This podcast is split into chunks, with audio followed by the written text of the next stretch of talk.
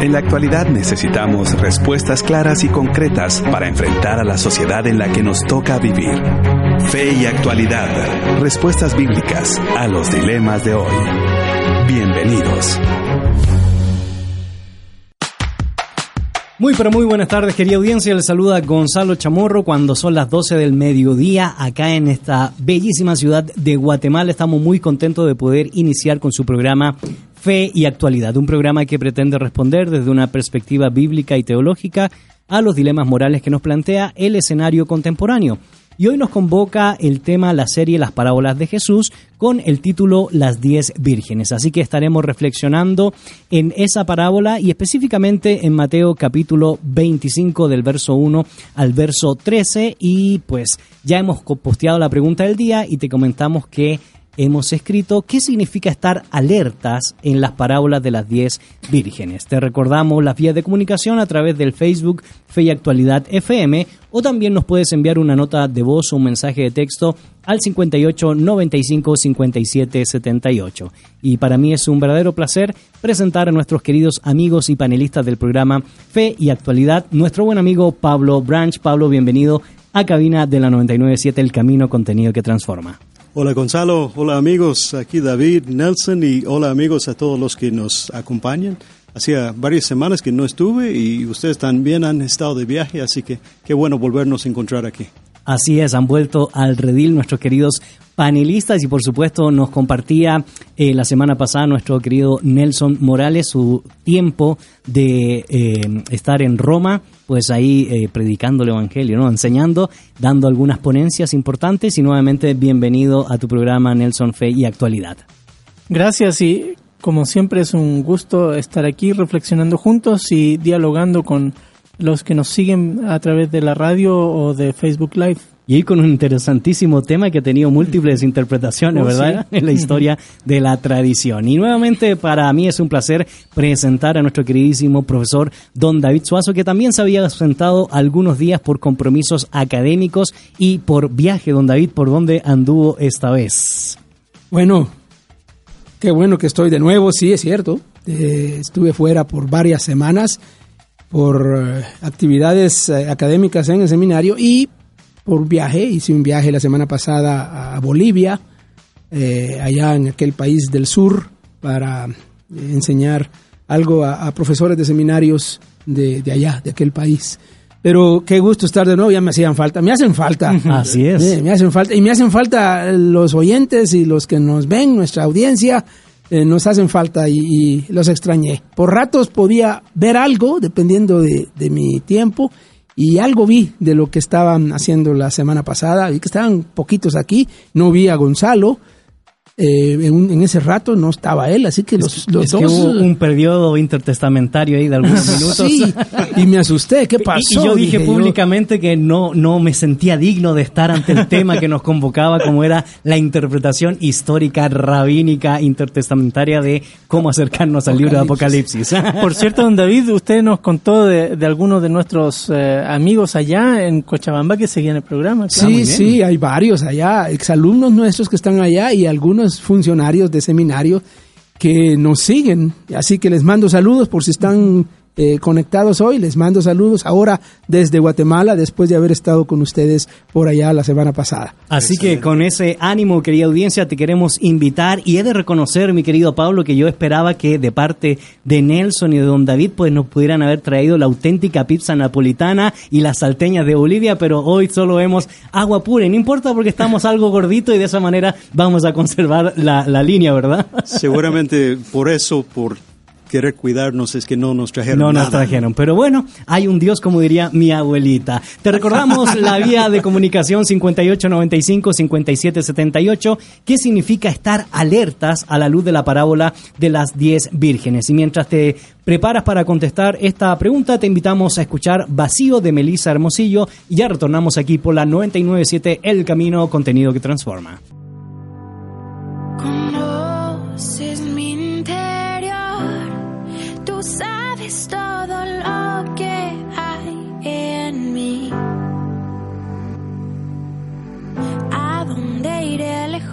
De ti, si eres tú mi hogar. Me envuelves con tu amor, mi corazón ansioso rindo a ti. ¿A dónde iré lejos de ti? Si en ti está mi lugar.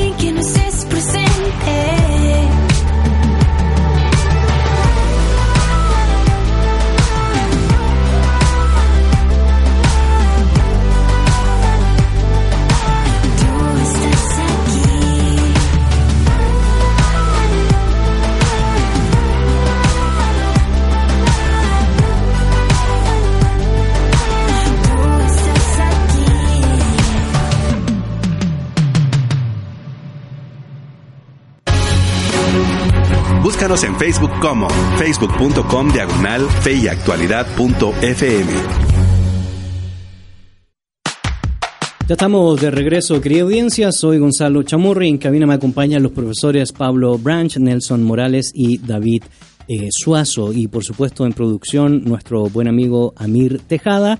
Y le enviamos saludo a nuestra buena amiga Betsabe de Estrada, que nos está escuchando o sintonizando junto con su esposo allá en México. Se encuentran ellos de vacaciones, eternas vacaciones. Wow, qué alegre, qué alegre. Qué vida, ¿verdad? y pues también a nuestro buen amigo profesor eh, Ismael Ramírez que se encuentra en ministerio. Una de las cosas que hacemos siempre cuando volvemos a retomar la serie de las parábolas de Jesús o las parábolas del reino es hacer un recorrido en términos generales de qué entendemos por parábolas, cuáles son los propósitos eh, que están a través del uso de las mismas por parte del Señor Jesucristo o por parte de la revelación bíblica Nelson. Sí, es bueno recordar que cuando hablamos de parábolas estamos hablando de, eh, en general, historias eh, breves o largas o, o incluso refranes que tienen como una doble entrada. Por un lado, conectan con la realidad de la vida cotidiana de sus oyentes, en este caso de la Palestina del primer siglo, pero al mismo tiempo los desconcierta porque muchas veces eh, conecta con cosas que van más allá de esa realidad y, eh, muestran eh, la metodología que Jesús sigue para eh, enseñar a sus discípulos cosas como el, tema de hoy que tiene que ver con el reino de los cielos y las implicaciones para nosotros. Correcto. Y en ese sentido, una de las cosas que me llama la atención, Pablo, para ir introduciendo el tema que nos convoca el día de hoy con las parábolas, eh, con la parábola de las diez vírgenes, es que hay una interesante comparación con la idea clara de el significado la venida de alguien, en este caso el esposo, y estar preparados ante esa venida. Capítulo 24, verso 42 ya nos da ciertos elementos distintivos de la relevancia de estar atento a esta inminente venida del Señor y nos conectamos con esta parábola de las diez vírgenes donde también recalcan la importancia de estar prestos y dispuestos a la espera del Señor y en este caso del esposo. Y es importante recalcar eso porque después estaremos viendo los detalles eh, por qué Jesús habrá usado eh, esta parábola, una boda, eh, y qué significaba en el mundo judío de la época de Jesús. Sí, claro, va- vamos, a, vamos a estar viendo los detalles de- del caso. Eh, De hecho, este, esta parábola, esta historia hecha sobre ah, un grupo de doncellas que, que están esperando la llegada del novio y implícitamente también la llegada de la novia ah, para ser partícipe en, la, en las festividades, ¿verdad? Y Jesús está insistiendo en la necesidad de estar preparados, de preparados eh, ellos en su caso para recibir bien el novio. Y hay toda una advertencia de lo que pasará si uno no está preparado. Pero eh, de hecho, esta parábola viene en el contexto de todo un conjunto de historias que tiene ese mismo tema, ah, esa misma moraleja, la necesidad de estar preparado. Y Correcto. va- Vamos a hablar de eso hoy. Y esa temática, don David, de velar o estar preparado, va a estar presente en el diálogo que tendremos hoy respecto a esta parábola en uno de los capítulos eh, interesantemente interpretados a lo largo de la historia de la tradición, como es Mateo 25, donde hay múltiples enseñanzas. Sin embargo, también esta parábola ha sido interpretada de múltiples perspectivas, de manera alegórica, de manera literal. Se ha intentado decir, bueno, que el contexto judío, las bodas, pues eh, tenían un elemento distintivo para poder hacer un llamado de atención por medio de un mensaje específico. Por lo tanto, tenemos eh, históricamente hablando eh, mucho que decir respecto a esta parábola, pero también a todo el capítulo 25. Bueno, de hecho, el capítulo 25 es parte de un discurso. Eh, El discurso comienza en el capítulo 24. Eh, el discurso llamado eh, de, escatológico de Jesús del Monte de los Olivos. Eh, y toda la temática tiene un tono escatológico. Y hay en el capítulo 24 eh, algunas otras parábolas que más o menos tienen la misma la, misma tónica, ¿no? Este, el tema de, estar, preparados, el tema de estar alertas, esperar, de alguna manera es la cuestión de esperar la venida de. Y obviamente en el contexto se está hablando de la venida del Señor. Y eh, las diferentes eh, parábolas eh, señalan como personajes distintos que representan la venida del Señor. Y claro, como ya se dijo desde el principio cuando estábamos hablando de la introducción al tema de las parábolas, la manera en que se interpretan las parábolas es, es, bueno, pintoresco, eh, por no decirlo de otra manera, y también evoluciona a lo largo de la historia eh, desde una interpretación más alegórica eh, y, simbólica que se dio en los primeros siglos, eh, hasta interpretaciones ya un poco más centradas con las herramientas que se van adquiriendo para la hermenéutica. Y, y esta parábola ha dado lugar a una cantidad de interpretaciones. ¿Quiénes son las vírgenes? ¿Quiénes son la- ¿Quién es el esposo? ¿Quién es la esposa? ¿Quién, qué, qué son las lámparas? ¿Qué es el aceite? ¿Qué? Y, y- y uno puede sacar ca- cada cosa de cada detallito.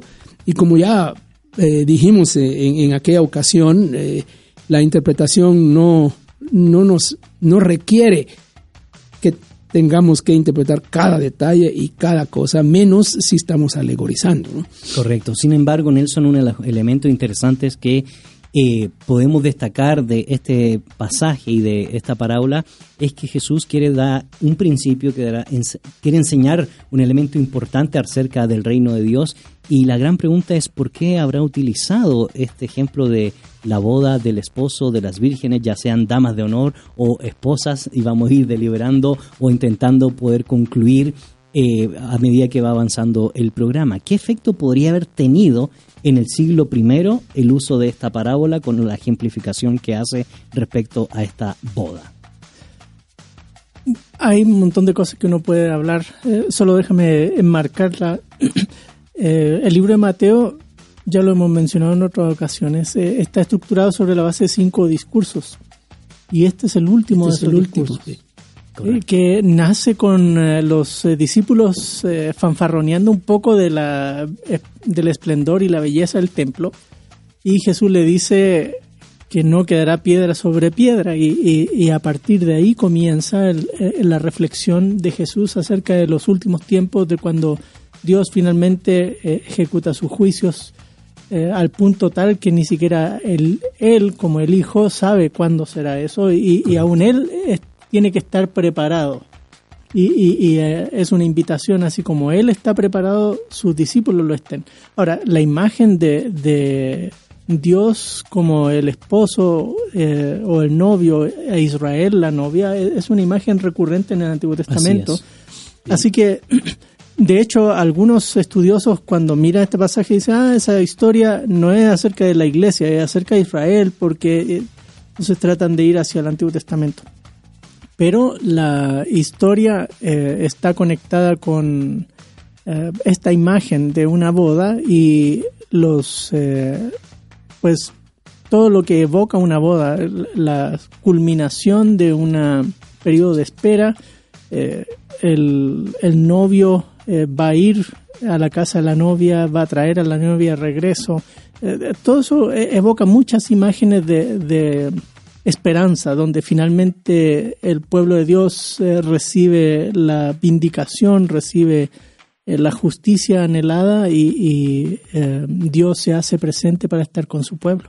Correcto, y en ese sentido cuando hablamos, y ya Nelson mencionaba algo, Pablo, sobre las bodas en el Antiguo Testamento, uno de los elementos que se destaca es el tema de la expectativa. De hecho, los intérpretes, los eruditos que recopilan los datos históricos plantean que una boda podría durar hasta siete, aproximadamente siete días.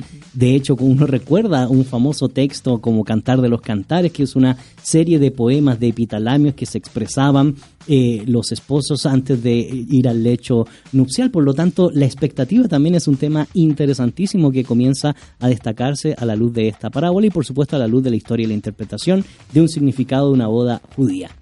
Interesante es ah, cuando uno baja diferentes comentarios, uno se da cuenta que hay toda una discusión, un debate sobre los detalles específicos de las bodas, porque como es nuestro caso también, cada localidad tiene sus costumbres, cada familia, cada iglesia tiene sus costumbres, y las los variantes eh, en las prácticas ah, pues han resultado en que los eh, estudiosos discuten, bueno, estos, eh, estas vírgenes, ¿verdad?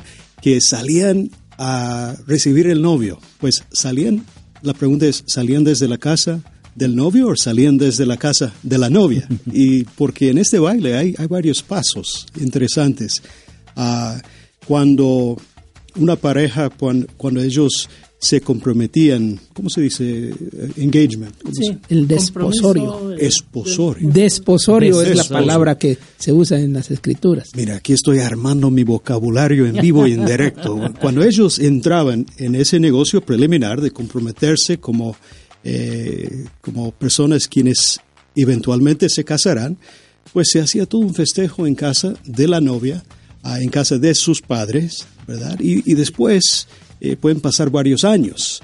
Ah, y, y después llega un momento cuando el novio va desde la casa de sus padres hasta la casa de la novia y ahí hacen ceremonias, puede ser que hacen un banquete y después vuelven todos a la casa del novio para hacer otra ceremonia, para consumar el matrimonio y para hacer fiesta de siete días. Entonces lo que se discute- Alegre, se- Alegre, sí, alegre, sí, ¿eh? Fiestón, como diríamos aquí. entonces, eh, parte de la pregunta dentro de toda esta particularidad es que si las vírgenes en este relato, eh, si ellos están eh, en- acompañando a la novia y esperando que llegue el novio para, ah, la, para la ce- ceremonia, la parte de la ceremonia que se hace en la casa de la novia, o si ellos están esperando en la casa de los padres del novio para que llegue todo el cortejo con el novio y con la novia para ahí eh, terminar de, de hacer las celebraciones y realmente comenzar a hacer eh, el fiestón que va a durar unos siete días. Entonces, la expectativa, eh, todo el mundo que escuchaba esta historia sabía lo, lo bonito que era ser convidado, invitado y, y participante en una fiestona de estas, ¿verdad? Correcto. Y, y, ah, qué, qué triste sería Qued- que- Quedarse afuera es... quedarse afuera. Sí, sí. Eh, La verdad es que sí, don David. Y, y- y hemos destacado algunos términos en- eh, muy generalmente, por supuesto, antes de entrar de lleno a la parábola. Términos como expectativa, términos como espera, esperanza. Pero también surge un término que va a darnos ciertos lineamientos cuando ya entremos de lleno a la parábola, como es el tema de ciertos compromisos que adquieren cada una de las partes eh, en esta fiesta, en esta boda, que es necesario eh, mencionarlos para dar nuevamente los, line- los lineamientos o punto de partida de análisis.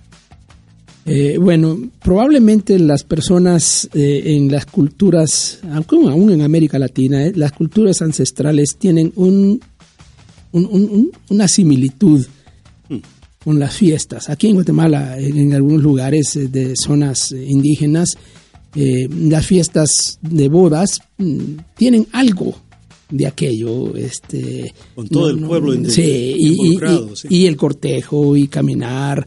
Y las Eh, pedidas. Aquí, sí, la pedida, por ejemplo, es, es eh, un- todo una ceremonia y ahí vienen ciertos compromisos de las familias, sobre todo de las familias.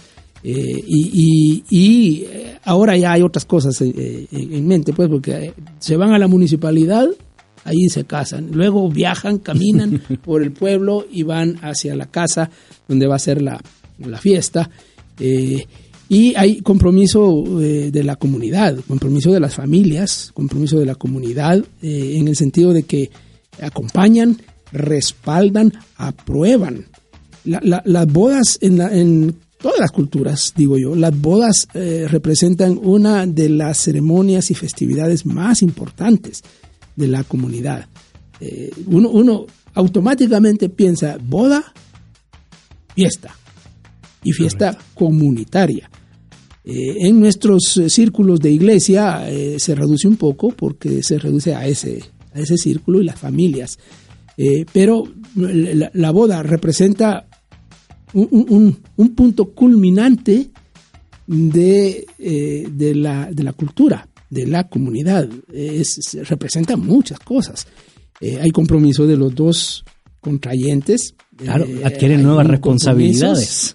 Eh, hay compromiso de las familias, compromiso de la comunidad. En nuestro caso también hay compromiso del que está oficiando, digamos, el pastor, el abogado. Este, es toda una, una ceremonia que reúne prácticamente todo lo que significa eh, ser una comunidad, ser una, una sociedad.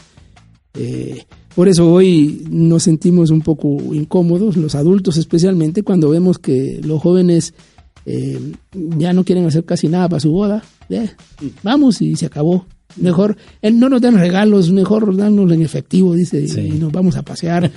Eh, Y hay contratan un, lugar donde dan todo servido. hay un elemento, hay un elemento cultural que uno siente que, que y al leer este texto uno, uno dice, "Ah, yo quisiera estar ahí. Así es. ¿Ya? Y ya retomaremos, por supuesto, este texto eh, analizando de lleno los pasajes que nos convocan el día de hoy. Sin embargo, te queremos recordar las vías de comunicación y la pregunta que hemos posteado el día de hoy y dice, ¿qué significa estar alertas en la parábola de las 10 vírgenes? 5895-5778 o también puedes entrar a nuestro Facebook Live Fe y Actualidad FM. Y ya han entrado algunos comentarios que agradecemos que nuestro buen amigo Amir Tejada nos estará compartiendo. Le agradecemos a todas las personas que han estado comentando acerca de la pregunta del día. Y nuestro amigo Edel Cruz dice otro hit. Nuestra amiga también eh, Sonia Rodas dice saludos queridos profesores.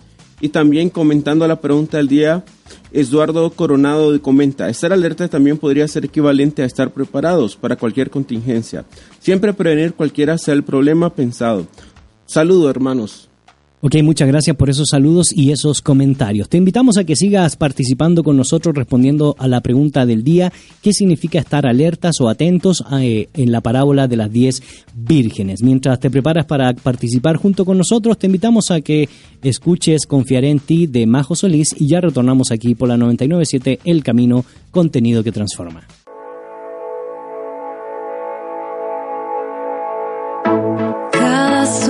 Que tanto anhelé, lo entrego hoy ante tus pies. Esos momentos que me desfíe, sé que no cambian lo que ni ves.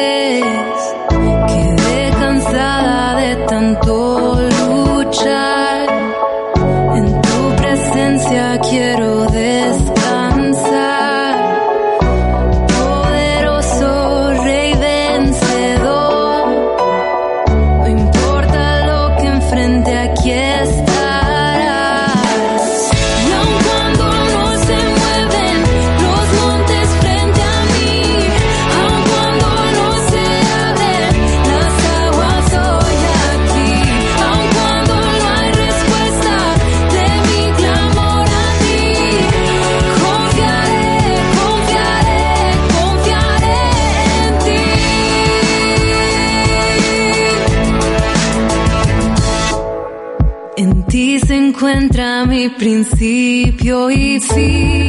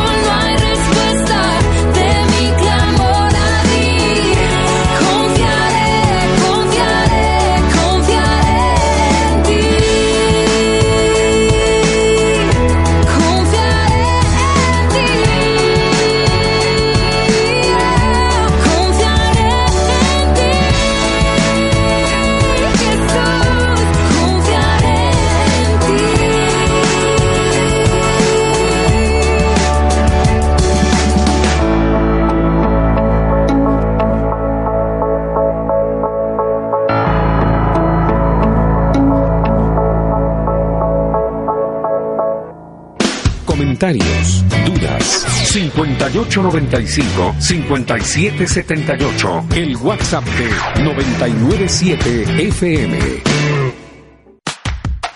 Ya estamos de regreso, querida audiencia. Soy Gonzalo Chamorro y en cabina me acompañan los profesores Pablo Branch, Nelson Morales y David Suazo. Y estamos trabajando la serie de las parábolas de Jesús eh, con el tema Las 10 Vírgenes. Y hemos posteado la pregunta del día de hoy: ¿qué significa desde su perspectiva estar alertas en estas parábolas que nos convocan el día de hoy? Las vías de comunicación 5895-5778. Nos puedes enviar un mensaje de texto y una nota o una nota de voz, o también nos puedes responder la transmisión de Facebook Live de la página Fe y Actualidad FM. Agradecemos los comentarios que siguen entrando a nuestra red social. Nuestro amigo César Catalán nos comenta saludos a todos y un excelente tema, bendiciones. También Diamantina García desde Nicaragua comenta, debemos estar preparados todo el tiempo para el regreso del Señor, porque su regreso es a una hora inesperada. y una vez llegado no habrá oportunidad para prepararse. Debemos sonar las alarmas con las buenas nuevas de salvación para evitar que las personas se encuentren sin prepararse. Un saludo a toda nuestra comunidad que nos está escribiendo y contestando la pregunta del día. Ok, muchas gracias por esos saludos y por esos aportes. Nelson, ha llegado el momento de entrar ya de lleno al texto bíblico después de haber hecho algunas alusiones en términos generales acerca de esta parábola y recordar pues en medio de qué se encuentra en la teología matiana este discurso que es como tú muy bien decías el último de los discursos que nos plantea las divisiones que se hicieron en el texto y a mí me llama mucho la atención porque también hemos mencionado anteriormente lo que hace el autor antes de iniciar una parábola es una comparación. Eh, al decir que el reino de los cielos, que es el tema que convoca aquí, es semejante a. Y toma en cuenta a 10 vírgenes eh, que tomaron sus lámparas y salieron a recibir al esposo. Esa es la primera llamada de atención, ¿verdad? Esa comparación. ¿Qué estará queriendo decir el autor con esta comparación entre el reino de los cielos y, por supuesto, las diez vírgenes? Ya, eh, por, cierto, eh, es el último discurso y lo que viene después del discurso es la pasión de Jesús. Muerte, resurrección. Eh, todo, todo eso viene después, así que eh, está enmarcado con un fuerte contenido de, de cumplimiento de la misión de Jesús. Correcto. Y Jesús ya ha venido tratando de, de- desde las parábolas de, de Mateo 13, eh, de ilustrar a través de distintas comparaciones cómo es ese reino que él predica, porque él había dicho que el reino de los cielos eh, se ha acercado y las demandas de ese reino, qué significa ser un discípulo de Jesús a la luz de ese reino. Así que esta es una, una más de esa secuencia y no va a terminar ahí, va- van a seguir eh, después de esta eh, una parábola larga más, eh, del 14 al 30, y luego la descripción del juicio final de los cabritos y las ovejas al final del capítulo. Así que en ese marco aquí se nos presenta una escena que se resume. Eh, el versículo 1 es solo un, un resumen que luego despliega eh, y explica. Interesantemente pensaba, si algunos autores eh, argumentan que estas eh, jovencitas estarían, eh, cuando se habla de vírgenes aquí estamos hablando de niñas de 12, 13 años. Correcto. Eh, eh, eh, Que era el común denominador de la- las fechas Sí. que se casaban, Sí, ¿verdad? porque la Exacto. novia tendría como 15. Exacto, 14, 15. Entonces, eh, aquí están las nenas de 12, 14 años alborotadas y felices de- porque se casa el novio y si son de la casa del novio, donde más probablemente lo que está pasando aquí, am, son del clan del novio, son de la, de la familia de él, así que eh, las palabras al- más adelante que, que dicen no os conozco son muy fuertes para alguien que pertenece al clan y se está diciéndoles eh, no pertenecen a nosotros. Ah, así que en ese contexto se, narra esta historia, donde eh, así a grandes rasgos se nos cuenta que, que estas jovencitas salieron a recibir al novio, pero eh, luego se nos cuenta qué cosas pasaron antes de salir a recibir al novio. Correcto. Y a mí lo que me llama la atención, Pablo, es que antes que dé una descripción muy concreta acerca de quiénes son estas 10 vírgenes, eh, las categoriza eh, el Señor Jesucristo y dice que cinco de ellas eran prudentes y cinco insensatas. Y a mí me llama la atención que empiece así porque eh, vale la pena reconocer que las 10 tenían igualdad de condiciones, pero en los actos, los actos que cometieron van a marcar la división. Y digo igualdad de condiciones porque eh, todas tienen la intención de encontrar al esposo y acompañarlo al lugar donde se celebran las festividades. Todas tienen lámparas, todas esperan que el esposo llegue antes de la venida del nuevo día, pero ninguna de ellas sabe la hora en que él llegará. Todas esperan participar en la fiesta de en, en esta boda eh, y al tardar el esposo, las 10 se duermen. Eh, un sueño del cual eh, son despertadas repentinamente. Así que todas se encuentran, podemos decirlo, en igualdad de condiciones, pero el autor parte diciendo que unas eran eh, prudentes y otras insensatas. Y, y, bueno, la, la única diferencia que, que marca a Jesús entre las prudentes y las insensatas, que unos iban más preparadas que otros. ¿verdad? Correcto.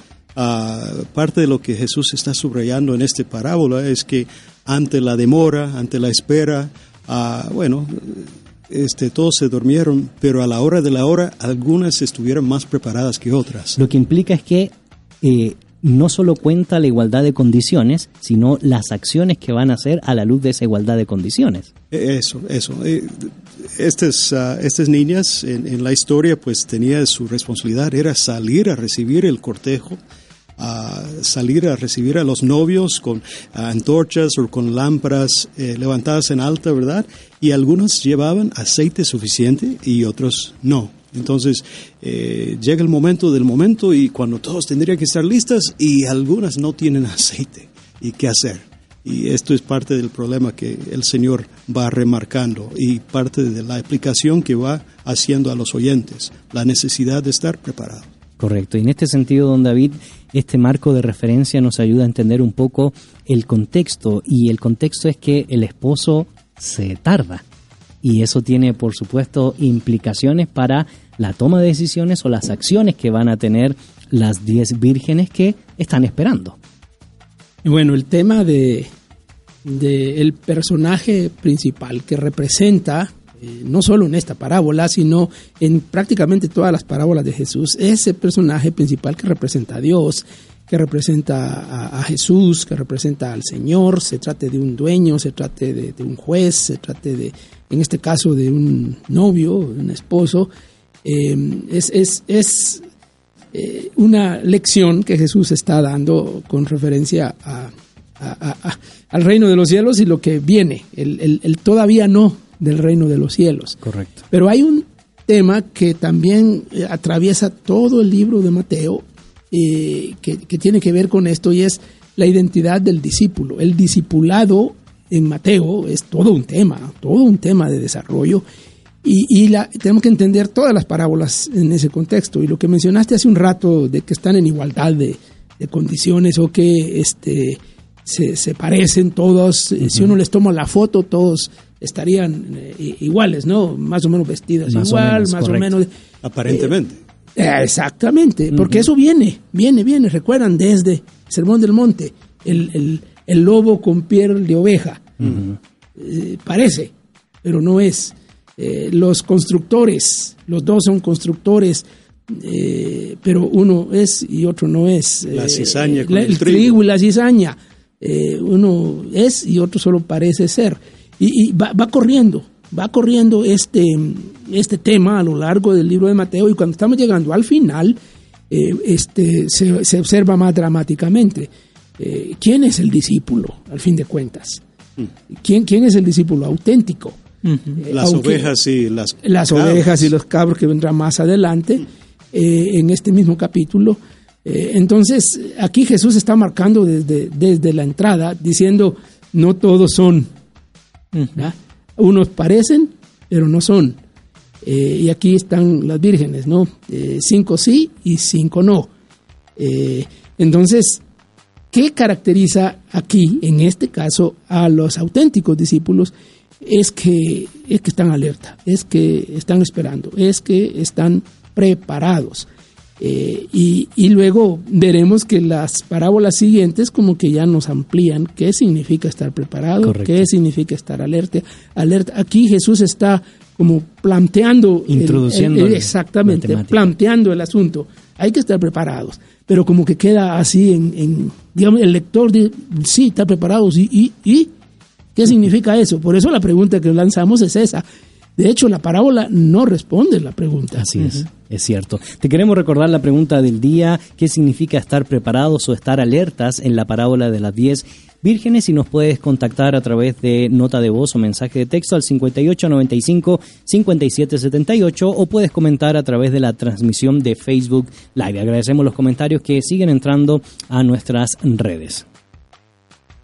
Erika de Carrillo nos comenta, es una bendición escucharlos, bendiciones. Y Javier Solís, qué bueno que el doctor Suazo está en Guatemala. Le comenta. Gracias, Javier. Sí. Hola Javier. Después de haber dado una excelente capacitación en Bolivia. Saludos, Dios les bendiga. Y le agradecemos a cada una de las personas que nos están escuchando, como Elman González, Baldomero Galvez, entre otros. Que están pendientes de la transmisión en vivo. Les recordamos la pregunta, ¿qué significa estar alertas en la parábola de las diez vírgenes? Bueno, ahí está la prueba, don David, que hay audiencia en Bolivia, Bolivia, y específicamente sí. en Cochabamba, ¿verdad? Exactamente, ahí. Excelente. Nelson, en, en este sentido, como decía don David, la temática de esta parábola nos introduce a la idea de estar alerta, de estar atento, de estar presto. Y en este sentido llama mucho la atención porque ya en la parábola eh, se nos da cuenta cuando pues comienza a anunciarse, ¿verdad? La venida o la llegada del esposo y, y en medianoche se oye un clamor o un, un grito, ¿verdad? Eh, aquí viene el esposo y la acción lógica es salgan a recibirle, porque era lo que tenían que, que hacer. ¿Qué implica eso, por supuesto, para eh, el mensaje que se nos quiere dar a la luz del el reino de los cielos? El tema de la demora aquí es clave en, en- en la parábola. Es, es el eje sobre el cual se construye todo lo demás, porque las eh, sabias y las insensatas, o las prudentes, como dice aquí, y las eh, insensatas, demuestran en la demora esa eh, habilidad de ser sabias o, o imprudentes. Y conversábamos esta mañana con don David y otros amigos ahí que el, el tema de, de la demora en una boda es como no hay boda que no se digne de ser boda si no hay alguna demora. Es, eh, la- Así una- Ah, aquí es, es, es la novia la que se demora. Sí. Ahí es el novio, ¿eh? Claro, contaban de la anécdota de, de unos hermanos que eh, estaba el pastor predicando y le mandaba los papelitos y siga adelante porque todavía no llega la comida. Así que el, el- el problema que, que se había demorado era en ese caso la comida. Y En, en nuestro caso, cuando nos casamos, lo que era el, el distintivo fue que mis eh, los parientes de mi esposa no llegaban porque la boda era muy temprano y, y- y, este no llegaban, así que igual empe- empezamos la boda y ellos llegaron después, pero este A comer. sí, pero aquí es igual, eh, las no, las ¿cómo se llama? Estas doncellas están eh, imaginé una nena de 12 años, o sea, este, son, nenitas que se quedaron dormidas después de saber cuánta cosa durante el día haciendo eh, preparadas y, saber cuánta cosa había de, fiesta ahí en, esa casona y se quedan dormidas y de repente les dicen, ahí vienen, ahí vienen. Y en ese salir se dan cuenta las que no tenían aceite, que ¿qué hacemos?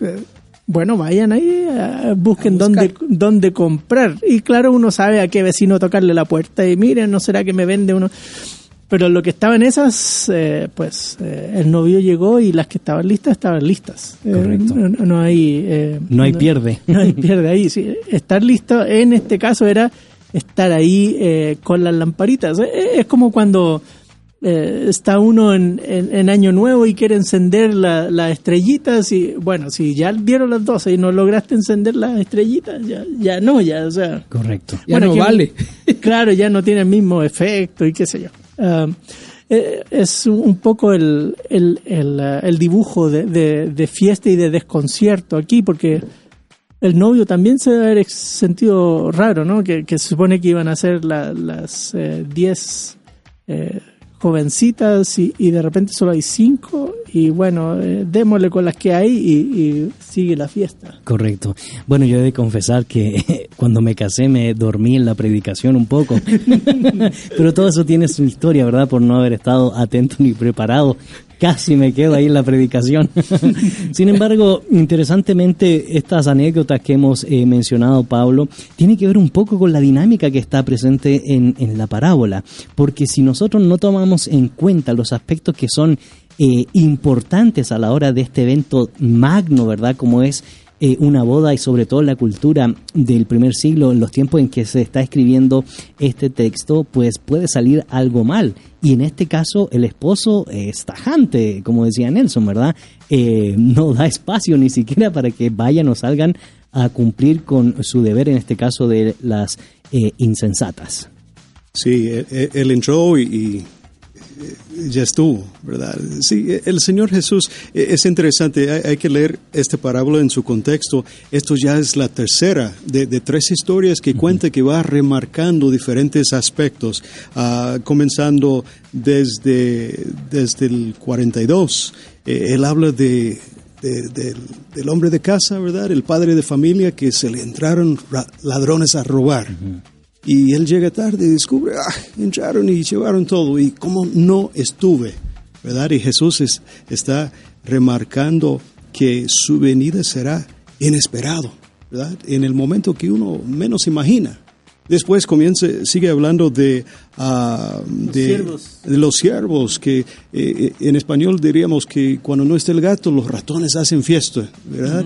este, en la ausencia de su señor, en la ausencia del jefe, los siervos se ponen a hacer cualquier cosa y hacen este, realmente cosas inapropiadas y de repente llega el Señor y no los encuentra haciendo lo que tendrían que estar haciendo, ¿verdad? Entonces, no solamente que la venida será inesperada, pero más vale que el Señor nos encuentre haciendo lo que tenemos que estar haciendo. Y esta parábola de las vírgenes, pues, va remarcando ah, esta cuestión de la demora, que aunque el Señor tarde, ¿verdad? Nosotros tenemos que estar a la expectativa, a la espera, ¿verdad? Y, y- y listos y preparados. Claro, y una de las cosas que me llama la atención de estar preparados y considerar no solo eh, la venida del esposo, sino también las circunstancias eh, que ameritaban cumplir con el deber. Y lo digo porque eh, hay una pregunta por parte de las insensatas sobre la posibilidad de que se le comparta aceite para poder alumbrar. Y la respuesta es lo que me llama a mí la atención, porque la respuesta podría haber sido, bueno, toma un poco para que eh, puedas eh, estar al mismo nivel mío. Sin embargo, la respuesta de las prudentes, no, yo no te voy a dar de lo mío, ve y busca eh, en una tienda o no sé, en algún lugar específico, y de esa manera pues solventa o soluciona tú el problema que has ocasionado.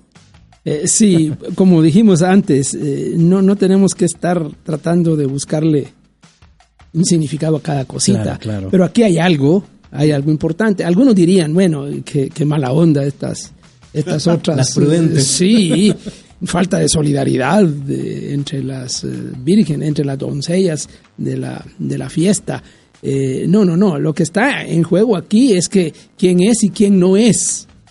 Ah, No, no, no hay eh, no hay vuelta de hoja. Es eh, ustedes obviamente están dando pruebas, suficientes pruebas de que ustedes no pertenecen a esta, no pertenecen a esta fiesta. Eh, claro, si ellos daban un poquito, si unas las prudentes daban un poquito de su aceite, eh, eh, ninguna de las dos tendría suficiente para hacer lo que había que hacer. Entonces, como las dos parábolas anteriores están diciendo que hay que hacer, estar alerta es hacer lo que hay que hacer, hacer lo que corresponde hacer. Y si no está haciéndose lo que corresponde hacer, entonces ya, ya, ya, ya eh, este, damos pruebas de nuestra, de nuestra identidad. Eso viene desde, Sí. viene desde el principio. Al fin de cuentas, eh, es, no es solo porque me digan Señor, Señor, dice Jesús. ¿eh? Y no, no, no, no es solo porque están haciendo este, cosas espectaculares y todo, sino es, es, es la obediencia al fin de cuentas. Y aquí eso está subliminalmente remarcado. Es lo que se supone que deben estar haciendo, no lo hicieron. Eso es estar alerta, hacer lo que corresponde hacer. Correcto. Entonces, no es que sean mala onda las otras, Por supuesto. es que simplemente están revelando, lo siento ustedes, no pertenecen a esta fiesta. Hay otro detalle ahí. Sí. eh, si eh, ya llegó el novio, eh, si hubo una larga, capaz que eh, estas nenas están con sus lámparas ya encendiendo la luz amarilla del tablero, que, que les queda poca gasolina, y, y a estas otras se les acabó. Entonces le dicen, mira, dame, bueno, si te doy, el novio se queda sin recepción y aquí lo que importa es recibir al novio. Correcto. Y esa es la prioridad de estas chicas, ¿no? Porque...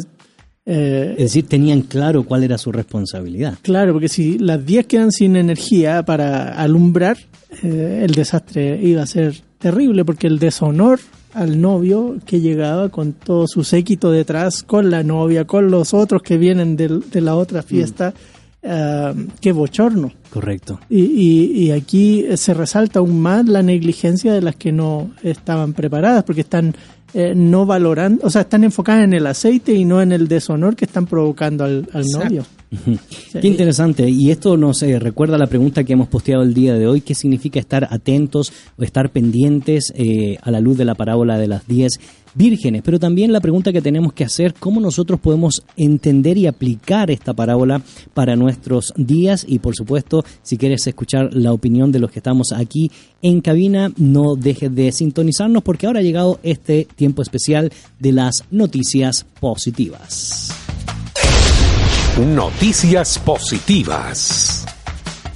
En Madrid, una exposición reúne 1.600 Biblias en más de 1.900 lenguas. Hasta el 1 de septiembre, una exposición de Biblias con 1.600 ejemplares procedentes de más de 170 países diferentes tendrá lugar en Madrid. El acceso a la exposición es gratuito. Más allá de su significado religioso, la colección permite valorar la diversidad lingüística mundial y la importancia de la Biblia para la conservación de estas lenguas.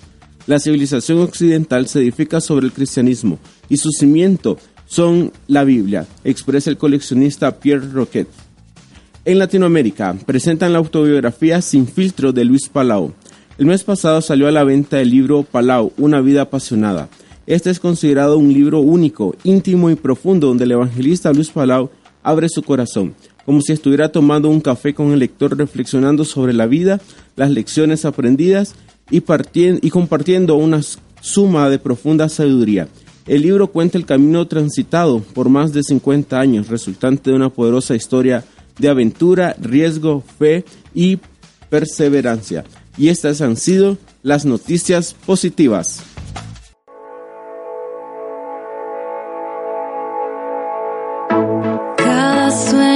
Que tanto anhelé, lo entrego hoy ante tus pies.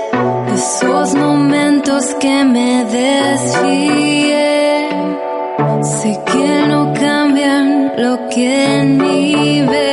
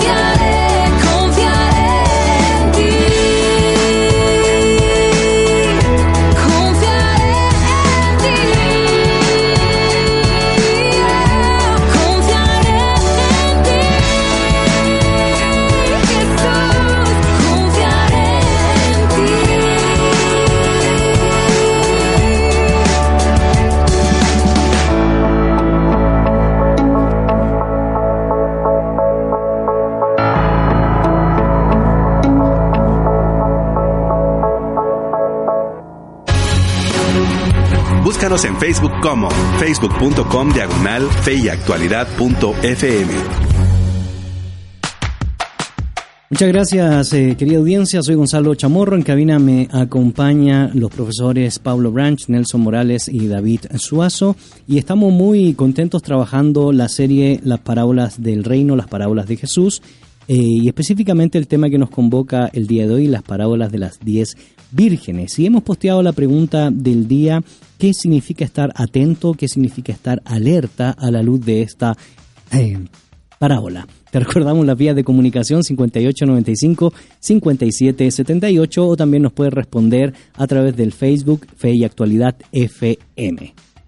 Tenemos nuestra comunidad virtual que se reporta. Efraín As, Maggie Medina, Marta Yuls, Betty Chávez, Jorge Arturo López que se están reportando en nuestra transmisión en vivo.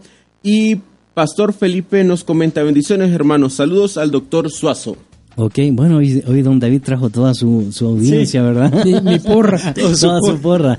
También queremos eh, agradecer a todos los que participaron eh, el día martes en el coloquio sobre eh, la ética del en el Antiguo Testamento, una perspectiva eh, teológica. Gracias a los que llegaron porque son eh, oyentes de- del programa y pronto estaremos con eh, el próximo coloquio, La ética en el Nuevo Testamento, con el profesor Nelson Morales. Estén atentos, por supuesto, a las redes sociales para poder ver eh, fecha, lugar eh, donde nos hemos de reunir. Y también te quiero comentar sobre el último post del blog del Instituto Crux. Nuestro buen amigo Braulio Sabaj eh, publicó un artículo con el título Dios y el dolor humano. Así que les invitamos a que puedan leer esos textos y toda la, gran cantidad de artículos que hemos posteado en la página del Instituto Crux. Estamos eh, dialogando y conversando sobre la parábola de las diez vírgenes y una de las cosas que eh, resaltábamos, eh, resaltaba Nelson en la sección anterior es la importancia de entender el compromiso o la responsabilidad que tenían las eh, vírgenes para estar atenta y darle por supuesto brillantez, luminosidad o encaminar al novio para que pudiera llegar al acto de la boda. Sin embargo, una de las preguntas que hicimos, Pablo, antes de tener este espacio de las noticias positivas es cómo nosotros entonces podemos entender esta parábola para nosotros el día de hoy. ¿Quiénes representan los prudentes o las prudentes, los o las insensatos? Bien, bueno, yo, yo creo que ah, Jesús ha venido hablando de sus discípulos desde comienzos del capítulo 4. Él está hablando de las señales que ah, acompañan ah, no, no solamente la destrucción del templo, sino los señales de su venida, cuáles serían los señales a tener en cuenta mientras los discípulos esperan, ¿verdad? Y en todo este discurso él, ha venido hablando de lo que vendrá, a lo que llegará a, su- a suceder dentro de poco y dentro de mucho también, porque parte de lo que él va desarrollando en el capítulo 4 pues presupone una demora. Capítulo 24. 24. 24, ¿qué dije? Cuatro. Ah, bueno, este Lo que pasa es que están leyendo la versión, el textus receptus que quizás no, Exacto. No, en el capítulo 24. am, eh, muchas gracias por ah, corregirme. Este, mi esposa, yo el otro día prediqué un sermón el día domingo y varias veces hice referencia al gran rey Salmón. Salmón. Y mi esposa después me dijo que es Salomón. Capítulo 24, ¿verdad? Diría otro chiste eh, de, estos son chistes aburridos de teólogo, ¿verdad? Es que el códice de Alepo no está bien claro si es Salmón o Salomón. Pues sí, eh, Pablo, perdón. Jesús ha venido este, tratando de, de dar una instrucción con cierta urgencia, porque como aclaró Nelson, estamos en eh, estamos a pocos a poco tiempo de la cruz, de la pasión, de todo lo que viene, y el Señor está eh, eh, dando una orientación a lo que esta misma generación puede esperar y otras cosas que más vendrán al futuro. Entonces, con urgencia, Él está insistiendo, remarcando en la necesidad de que mis discípulos estén atentos, que estén listos, que cuando venga, que los encuentre haciendo lo que tienen que estar haciendo y aunque tengan que esperar, que no dejan de, de estar atentos. Correcto. Y no podemos olvidarnos, don David, que el tema aquí central es el reino de los cielos, ¿verdad? Porque eso enmarca todo el pensamiento matiano y por supuesto el mensaje del Señor eh, Jesucristo. Y antes de escuchar eh, la interpretación contemporánea de lo que usted hace a la luz de esta parábola, queremos agradecer los comentarios que siguen entrando a nuestra red social respondiendo a la pregunta del día. ¿Qué significa estar atento o estar alenta, alerta a la luz de la parábola de las diez vírgenes? Tenemos saludos desde Argentina por Mary Medina y nos manda muchas bendiciones. Muchas gracias. También Morena de Guzmán nos comenta, estar alerta es estar preparados para la venida del Señor, porque vendrá como ladrón en la noche. Nadie sabe el día ni la hora. La iglesia, que somos nosotros, debemos estar preparados, ser fieles hasta el fin, mantenernos en santidad, en obediencia a la palabra. Y también Fernando Ab nos comenta, estar alerta significa estar en contacto diario con Dios, conocer su palabra para que nosotros sepamos en qué tiempo nos encontramos ya que sin la revelación que nos da el Espíritu Santo, nosotros nunca podremos entender la palabra de Dios, o sea, la Biblia. Muchas gracias a todas las personas que nos están mandando sus respuestas a la pregunta del día. Muchas gracias, don David. Eh, bueno, sí, la, la, la parábola comienza con ese con esa introducción, ¿no? De el reino de los cielos es semejante a. Y así han sido las otras parábolas también, Correcto. y así serán las que vienen. Eh, la- las dos que siguen en este capítulo es exactamente lo mismo. Entonces, eh, obviamente, lo que Jesús está haciendo es no simplemente enseñar acerca de la segunda venida o acerca de los discípulos o acerca de la obediencia que es que están ahí, son enseñanzas que están ahí. Él está enseñando algo más grande y más completo que es el tema del reino, porque ese es el tema de su enseñanza y de su predicación. Eh, a eso vino él, él dijo que a eso vino. ¿eh? El reino de los cielos se ha acercado porque yo estoy aquí, ¿no? Y, y- y entonces, si yo estoy, el reino de los cielos está aquí. Entonces tenemos el elemento eh, hasta cierto punto ambiguo de, de reino presente en la persona de Jesús y pálidamente presente en la en los discípulos, en la comunidad del reino, como vimos en Mateo 13. Hay una comunidad del reino presente eh, que, eh, ejemplifica, que ilustra, que hace lo que eh, Jesús pide que se haga a, a sus discípulos, eh, a los discípulos en este tiempo. Entonces, el ya del reino es que es pálido, es un, una- una- un reflejo pálido, incluye la obediencia a lo que Jesús. Porque luego en la gran comisión, Jesús le pide a los discípulos que enseñen todas las cosas que él ha enseñado y que guarden esas cosas. El tema de la obediencia sigue presente ahí. Entonces, el reino también presenta aquí ese otro elemento, el futuro, el, todavía no, expresado en la espera, expresado en la venida del novio en este caso, eh, expresado luego en las otras parábolas en, la venida de ese dueño que repartió eh, este, talentos, ¿no? O en el juez que vendrá eh, en la final, eh, en las, la parábola de las ovejas y los cabritos. Eh, hay un todavía no. Y lo que marca estas parábolas es ese, ese interín entre el ya y el todavía no que deben hacer los discípulos. Mientras espera, ¿qué deben hacer los discípulos? Pues esperar. Sí, pero esperar no es una cuestión pasiva. Eh, en, en nuestro contexto, incluso en nuestras culturas, muchas veces entendemos la espera como una cuestión pasiva. Sentarse, cruzarse de brazos y, y ya estamos esperando. Eh, velar, por ejemplo, en nuestro contexto eh, se asocia con, con funerales, ¿no? Correcto. El, ve- el velorio, Vela- el velatorio. el cadáver, Es sí. velando que, que, que llegue el día para el entierro, ¿no? Entierro. Para, ¿Y qué hacemos mientras tanto? Matar el tiempo. Nada. No, no hacer nada. No, pues, eh, no, las parábolas están diciendo, desde las parábolas de Mateo 24, están diciendo que esperar es una espera activa, es una espera que nos pide hacer cosas. En el contexto total de Mateo es la obediencia a los mandamientos de Jesús. En este contexto es eh, poner en la lámpara lo que hay que poner para que funcione eh, eh, que, que ejemplifica esa, esa espera activa. Las otras parábolas que vienen después ya nos van a dar más, más detalle de qué significa esa espera activa.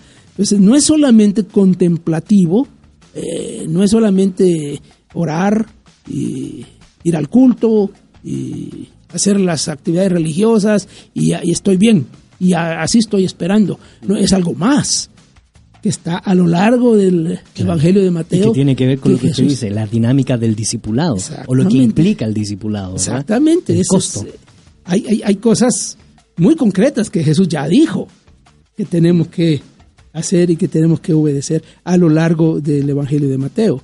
Y, aquí se supone que sus discípulos ya, ya tienen idea de eso. Nosotros tenemos que rec- recordarlo y hacer como un, un- un recuento de, de eso que Jesús ha enseñado. Es lo que tenemos que hacer. sobre todo la constitución del reino, ¿verdad? En el sermón del monte. Agradecemos el comentario de Florecita de Chuy que dice, bendiciones queridos profesores, aquí siempre aprendiendo de ustedes, me encanta escucharles, son un regalo para nuestras vidas, gracias por su tiempo y entrega en cada enseñanza. Saludos, su alumna del CETECA, Florecita de Chuy. Muchas gracias por Gracias, esos eh, saludos y esos comentarios. Nelson, interpretación contemporánea de esta parábola. Eh, antes de responderte, saludo a Hipatia. Eh, ella le cambiaron turno, por eso es que no puede estar oyéndonos en vivo, Ajá. pero dice que nos, eh, nos sigue eh, siempre, solo que ya no, como no está conectada en vivo, entonces no nos... En diferido. Claro, pero sí, un saludo para Hipatia cuando oigas el programa. Am, mira, ah, está, mientras don David hablaba, yo decía, wow, es, las implicaciones tremendas, porque Sí. eh, el- por un lado la cuestión contemplativa, nosotros en el mundo evangélico no, no le prestamos mayor atención y lo reducimos a haga su devocional, eh, pero eh, la contemplación no es una eh, actividad que solamos hacer los evangélicos.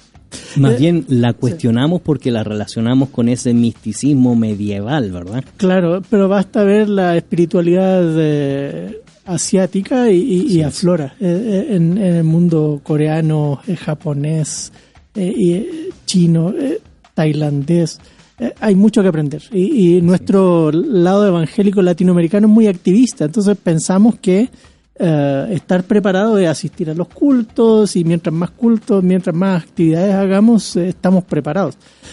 Pero Mateo nos llama a, a un estar preparado un poco diferente, nos llama a hacer sal y luz en la tierra, eh, no- no- nos llama a, a hacer, eh, un- o sea, Semilla de mostaza, Sí, eh, levadura. Claro, ¿qué, qué rol estamos jugando en nuestra sociedad?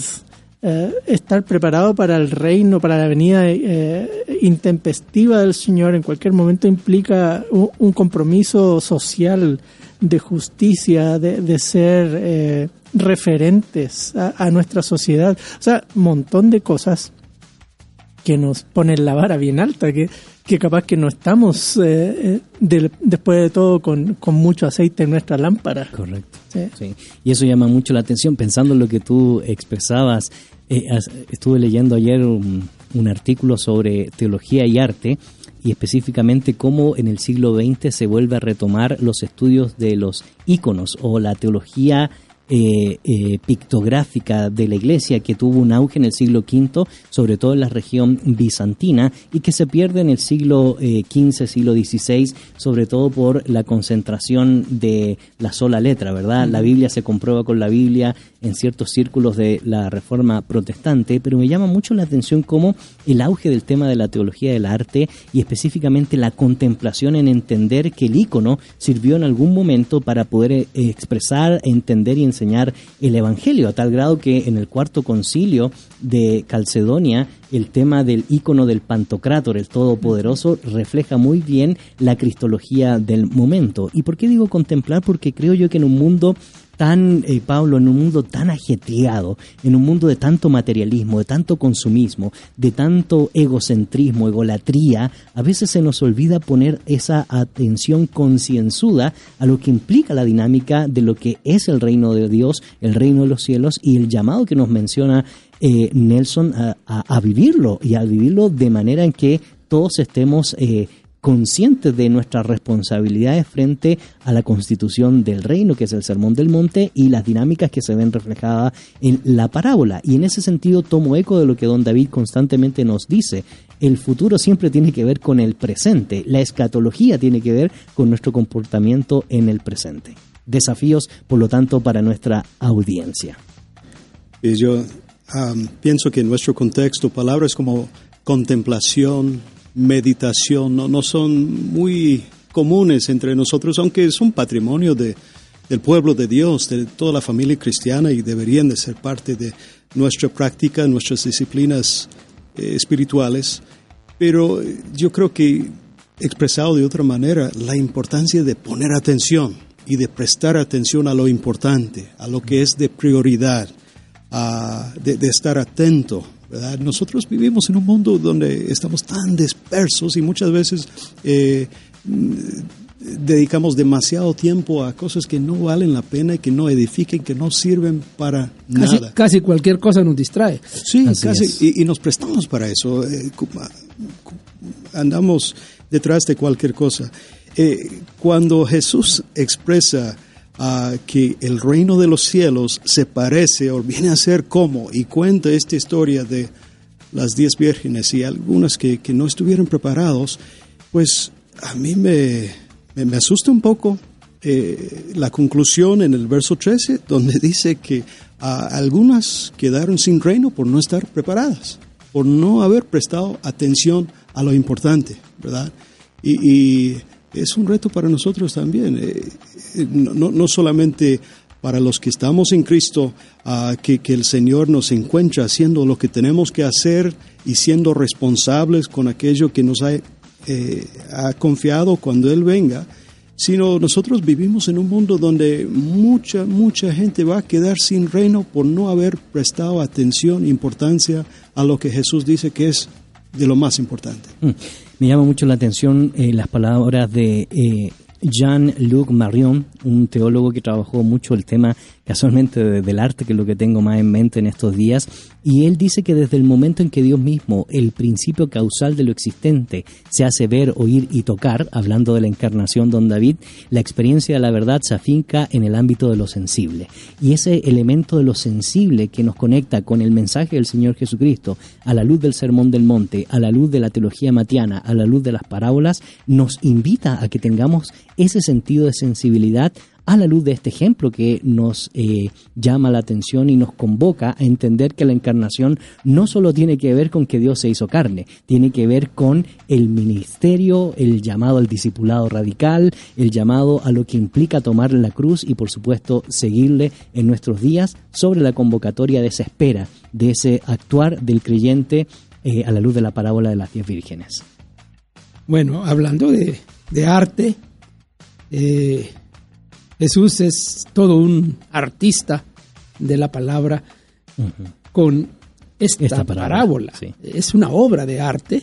Eh, La gente estaría, eh, yo digo que la reacción de la gente sería similar a lo que Pablo acaba de mencionar, un poco de susto, porque la cosa se pone muy, muy radical. La parábola termina, termina con fuerza. Eh, yo no sé cómo sería la reacción de los discípulos eh, cuando Jesús dijo esto por primera vez, pero me imagino que les entró un poco de, de- de- de- de cuidado, ¿no? Y de atención. Entonces, ah, entonces sí, hay que poner atención a esto. Y la forma en que Jesús lo hace es una forma muy, muy artísticamente elaborada. Eh, las parábolas son eso, son una obra de arte que Jesús está eh, haciendo. Así que traigo a colación eso por lo que dices de la importancia de, de- del arte en la transmisión de conceptos fuertes, conceptos del reino de Dios, concepto de obediencia, concepto de, de- de- de espera eh, que están detrás de esta parábola, conceptos abstractos que se concretizan, ¿no? Eh, y el tema de, la misión del discípulo, que es una misión eh, encarnacional, es, es- es algo concreto, es algo tangible. Eh, no, no, no estamos hablando solo de ideas, sino de ideas que toman, que toman carne, que se convierten en acciones y se convierten en, cosas que Jesús mismo nos está pidiendo hacer. Eh, las figuras que ya se mencionaron, la sal, la luz, eh, la semilla de mostaza, la levadura y, otras más que están a lo largo del Evangelio, eh, nos, nos recuerdan que el, el discípulo que obedece es, es un discípulo que concretiza esa obediencia eh, la concretiza en, en, en, en, acciones, en acciones del mundo de, de la, de la santidad, del mundo de, de- las relaciones con las personas, del mundo de los conflictos y la resolución de conflictos, del mundo de la ayuda al necesitado, vendrá eso también más adelante aquí. Eh, es el mundo de la misión, ¿ok? Ahí vamos, es, es el mundo de la misión. Y, y dentro de ese mundo de la misión, don David, interesantemente no podemos desligarnos de la función profética. ¿Por qué lo digo? Porque Jesús a través inclusive de las parábolas actúa cual profeta del Antiguo Testamento. ¿Por qué? Porque expone las circunstancias de lo que va a acontecer si uno no hace esto. Pero siempre termina, por tanto, hay esperanza, así que velen eh, porque no saben el día ni la hora en que el Hijo del Hombre ha de venir. Es decir, eh, eh, nos da la dinámica de cómo nosotros realmente podemos llegar al éxito final como lo hacía eh, eh, los profetas en el Antiguo Testamento. Por lo tanto, tenemos voz profética, pero también imaginación profética en el sentido de que hay un mundo donde podemos disfrutar de la fiesta, en este caso de la boda, si hacemos lo que nos corresponde. Sí, hay una advertencia, por supuesto. La parábola es una advertencia, pero también es una esperanza, porque está diciéndole a los discípulos justamente algo que ellos deben tomar en cuenta. Y, y sí, termina con... Las otras dos parábolas no terminan tan, tan así. Las otras terminan más con el juicio. Eh, siguen siendo advertencia y los discípulos tienen que poner atención, ¿eh? ponerse eh, las pilas con lo que escuchan. Eh, pero esta primera parábola nos abre eh, el mundo de la esperanza. Entonces, esperar, esperar eh, activamente, pero esperar con, si agregamos, esperar con esperanza, digamos. Correcto. Eh, queremos hacer. Y esa misma voz profética, Nelson, que hemos mencionado y con la idea de esperar activamente, eh, nos desafía como iglesia, nos desafía de manera individual, de manera comunitaria, nos desafía como cuerpo de Cristo a poner en su lugar lo que debemos hacer. Y eso es importante a la luz de tantas actividades o activismos que tenemos hoy en las iglesias eh, que a veces no tienen mucha relación con el reino de los cielos. Por lo tanto, es una exhortación y a la vez un desafío a volvernos al camino que nos ha trazado el mensaje, la obra, el testimonio de nuestro Señor eh, Jesucristo. Sin duda. Eh, pensaba que Jesús mismo, luego de, de estas historias, va a ir camino a Jerusalén conociendo lo que viene y, y, eh, decidiendo seguir adelante, um, aunque implicaba sufrimiento para él. Eh, nosotros somos llamados eh, a seguir ese camino del Señor, ser fieles y, y- y perseverantes, en este caso mostrando a través de nuestros actos no que somos meros activistas, sino que somos sabios o prudentes. Y, y como ciudadanos del reino eh, en el mundo. Creo que como reflexiones de- del desafío aquí, eh, porque quizás tendemos a pensar en nuestro entorno como eh, el mundo de la iglesia y de- en, el mundo del marco de las cuatro paredes, pero el llamado del Señor en Mateo es a todas las naciones y llevando el Evangelio a todos lados y así termina, enseñando a otros lo que os he enseñado. Eh, así que el desafío para nosotros, de nuevo insisto, en, en volver a reflexionar y, meditar en, como decías tú, en, lo que estamos haciendo. eh, capaz que algunas cosas que estamos haciendo como iglesia es mirándonos el ombligo nada más y no mirando alrededor hacia afuera. Pensaba ahora eh, en una experiencia de esas curiosas que tuve en, en la visita a Roma. Tuve la oportunidad de, de estar en el Museo Vaticano y un segmento del museo tiene como alfombras así con eh, iconos, con imágenes eh, de, de distintas historias. Y están colgadas las paredes, son bien grandes y eh, me quedé impactado en una de las eh, de esas alfombras que tenía el, eh, cuando eh, aquí en Mateo entran los soldados a matar a los niños ahí eh, en la villa donde eh, el Señor estaría. pero es eh, y muy impactante la imagen de los soldados con cuchillos tratando de matar niños, las madres agarrando a los niños porque se los están quitando, una Wow. imagen de desesperación y todo. Wow. Y claro, uno lee el texto y tiene un impacto, pero mirar una imagen tiene Le otro impacto. sentido. Tiene otro impacto, Sí, sin duda. Y eh, pensando en un montón de iglesias que pudimos mirar llenas de pinturas, la gente podía sentarse y contemplar una historia bíblica a través de imágenes y pensar en su vida y eh, contemplar. Eh, y quizás nos falta sentarnos a pensar, como dice otro autor, imaginativamente. Es, y, y ese es un buen desafío. De, quizás nuestro activismo pragmático nos ha llevado a, hacer activismo, pero sin reflexión. Y el desafío ahora es eh, sentarnos a pensar cómo poder hacer eh, nuestra misión como eh, miembros del reino de Dios de una manera más eh, tangible, más concreta, a la luz de lo que hemos venido hablando aquí de Mateo. Y, y contemplar con actitud y motivación teológica, porque la gente cuando escucha el término contemplación casi se imagina que lo que estamos promoviendo es el nirvana budista. Y para nada, no estamos diciendo eso. La contemplación siempre tiene un grado de responsabilidad porque nos invita a tomar acciones concretas ah, dentro del contexto del reino de Dios. Agradecemos eh, los comentarios que siguen entrando a nuestra eh, red social respondiendo a la pregunta del día, ¿qué significa estar alertas eh, o estar atentos a la luz de la parábola de las diez vírgenes? Nuestra amiga eh, Morena de Guzmán nos dice, gracias por tan excelente enseñanza. No solo aprendemos, sino nos animan a escudriñar la palabra de Dios. Muchas gracias por ese mensaje. Estamos llegando ya a la parte final de nuestro eh, programa, Pablo. Sin embargo, esto nos deja un desafío para nosotros los que estamos aquí en cabina para reflexionar en torno a nuestras actividades, nuestras acciones, a nuestro peregrinar cristiano, pero también entender cuál es el fundamento de nuestra acción, de nuestra actividad. Y no es hacer actividad por actividad, es entender el verdadero llamado de eh, ir y predicar el Evangelio a todas las naciones y por supuesto enseñarle a que guarden todas las cosas que eh, he mandado. Y casualmente casi siempre se utiliza en conferencias misioneras el pasaje de Mateo 28 y solo nos quedamos en la idea de mientras van o vayan o prediquen, pero sí tiene una carga o una connotación ética, moral, eh, artística, de poder entender cuáles son las implicaciones del anuncio de la buena noticia y de guardar las palabras de nuestro Señor.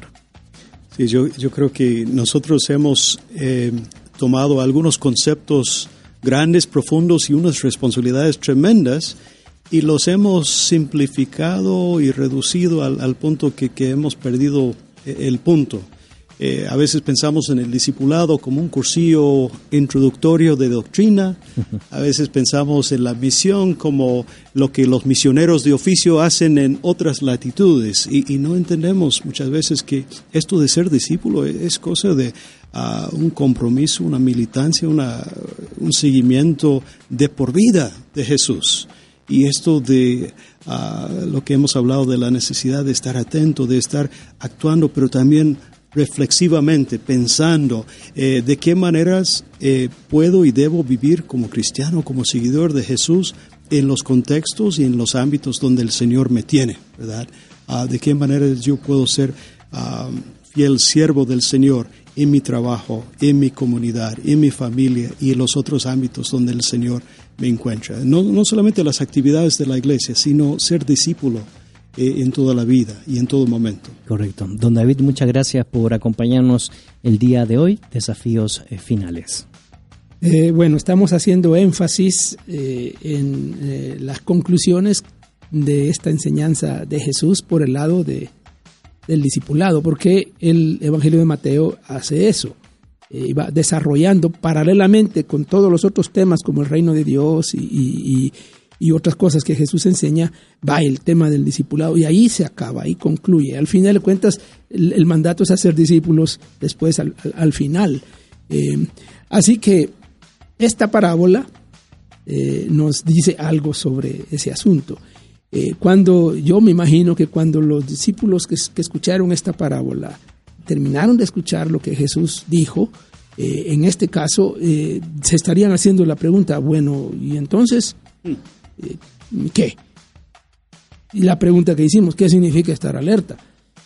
Y, y- y Jesús va a seguir dando otras parábolas inmediatamente después.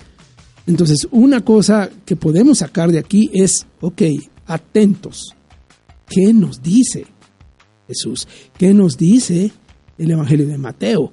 ¿Qué, qué, qué significa eso? Así que mi, mi conclusión ahorita es, sintonícenos el próximo jueves. Ah, bueno. Seguiremos con esto, no se acaba aquí. Y, y Jesús nos va a aclarar más allá. Por lo pronto, ya dijimos algunas cosas relacionadas con nuestras responsabilidades, pero no se pierdan, la próxima semana seguiremos. Agradecemos más comentarios que ingresan a nuestra red social. Nuestro amigo Edel Cruz nos comenta, atentos, listos para un examen que en cualquier momento y definirá una posición importante en el reino. Ok, muchas gracias. Eso es interesante, ¿verdad? Como aquí la gran mayoría somos profesores y más de alguna vez hemos hecho exámenes sorpresa. Eh, a los que no están preparados, ah, les, va, les va mal. Me recuerdo cuando Nelson daba clases de griego, yo tomé clases de griego y él sacaba en la pizarra con, con el acetato, ¿verdad? A traducir al frente en la pizarra. Ay, Dios, nos poníamos nerviosos, pero bueno, gracias a Dios pasamos esa prueba. Nelson, eh, gracias por estar con nosotros. Palabras finales. Gracias. eh, don David nos dejó el continuará ahí y, y el desafío es, es tremendo. Solo pensando en, en, en los versículos 31 hacia el final de Mateo 25, que, que estar preparado como las eh, vírgenes aquí eh, sabias es velar por el desvalido, por el pobre. Eh, ¿Cuándo estuve preso? ¿Cuándo estuve hambre? ¿Cuándo? Así que las implicaciones, o como se dice por allá en el sur, las implicancias Implicancia. um, son muy fuertes, eh, muy fuertes. Así que el desafío para cada uno de nosotros es eh, velar, velar, porque no sabemos ni el día ni la hora. Con esas palabras queremos animar a cada uno de ustedes a que no se desconecte de la sintonía de la 997 y también invitarles para que puedan escuchar la repetición del programa mañana viernes a la 1 pm, el sábado en torno al cafecito a las 7 de la noche y nuevamente el día lunes donde se repite el programa del jueves anterior. En nombre de Pablo Branch, Nelson Morales, David Suazo en producción, Amir Tejada, Betsabean Sora y los controles, nuestro buen amigo Jefferson y su servidor Gonzalo Chamorro, les deseamos un excelente día y nuevamente no se desconecte de la sintonía de la 997, el camino contenido que transforma. En la actualidad necesitamos respuestas claras y concretas para enfrentar a la sociedad en la que nos toca vivir. Fe y actualidad. Respuestas bíblicas a los dilemas de hoy. Hasta la próxima emisión. Esta es una producción de iRadios Guatemala Centroamérica.